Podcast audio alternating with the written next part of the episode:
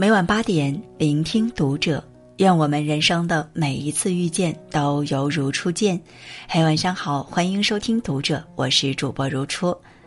那今晚如初要和你分享到的是来自张一条的文章，《那个从不生气的人，四十岁就得癌了》。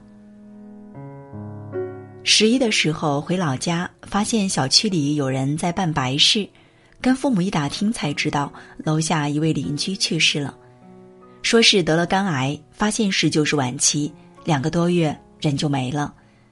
走的前几天刚刚过完四十岁生日，那位邻居的职业是个客服，每天要面对数不清的顾客，其中不乏没素质的、故意找茬的，一天工作干下来被人骂个几十上百次是常有的事。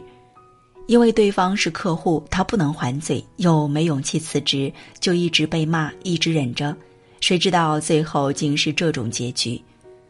当时我看着十多岁的小女孩抱着自己母亲的遗像，心里特别不是滋味儿。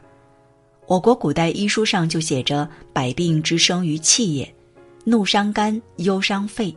不愉快的情绪可以使内脏活动和内分泌系统失常，胃口不佳，消化不良。长期烦闷苦恼还会导致血压升高和冠心病。”所以，为了健康着想，有些人就会在自己感到生气时，不停告诉自己“气大伤身，不要生气”，从而强行把这股气压下去。殊不知，把气憋在心里比生气更伤身，因为所有你硬压下去的情绪，最后都会成为健康的隐患。奥地利的精神医生斯蒂科提出过一个理论，叫做躯体化。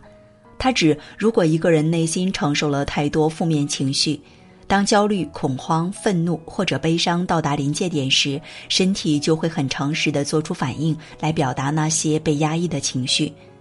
简单点说，就是人憋久了就会生病。电视剧《小欢喜》里的三位妈妈，宋茜偏执、控制欲强，董文杰脾气火爆，一点就炸；唯有刘静，无论是对谁都是温声细语、和蔼可亲。但得了乳腺癌的，却偏偏是几乎从未跟人红过脸的刘静。看剧的时候，很多人都不理解，为什么偏偏是最美好的刘静得了这个病。但仔细想想，这一切都是有迹可循的。刘静的不生气，从来不是因为无气可生。丈夫暴脾气不顾家，儿子叛逆期，她不光要顾着繁忙的工作，要顾着一家人的饮食起居。还要顾着处理一团糟的家庭矛盾，董文杰生气了会大嗓门抱怨，宋茜生气了会用眼泪宣泄不快，但刘静从不哭，从不抱怨，甚至连向闺蜜吐露心声都没有过。常年压抑自己的情绪，不倾诉，不疏解，身体怎么会好呢？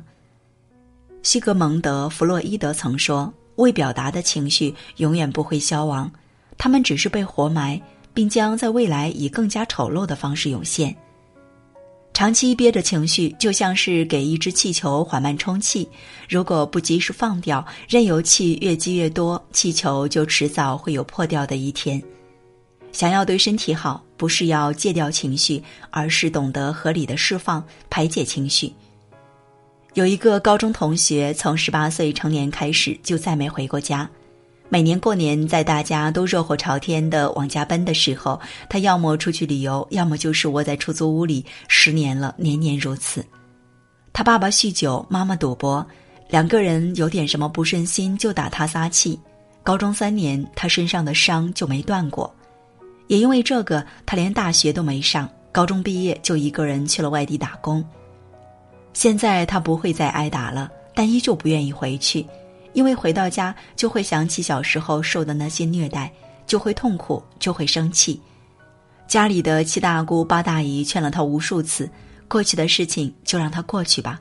你父母年纪都这么大了，但他就是铁了心，除了按时支付赡养费之外，没有多余的交流。他说他做不到原谅父母对他的伤害。如果按照亲戚的劝说跟父母和解，回到他们身边，做出一副父慈子孝的样子，那他一定会把自己给憋屈死。所以他宁愿自私，也不愿意大度。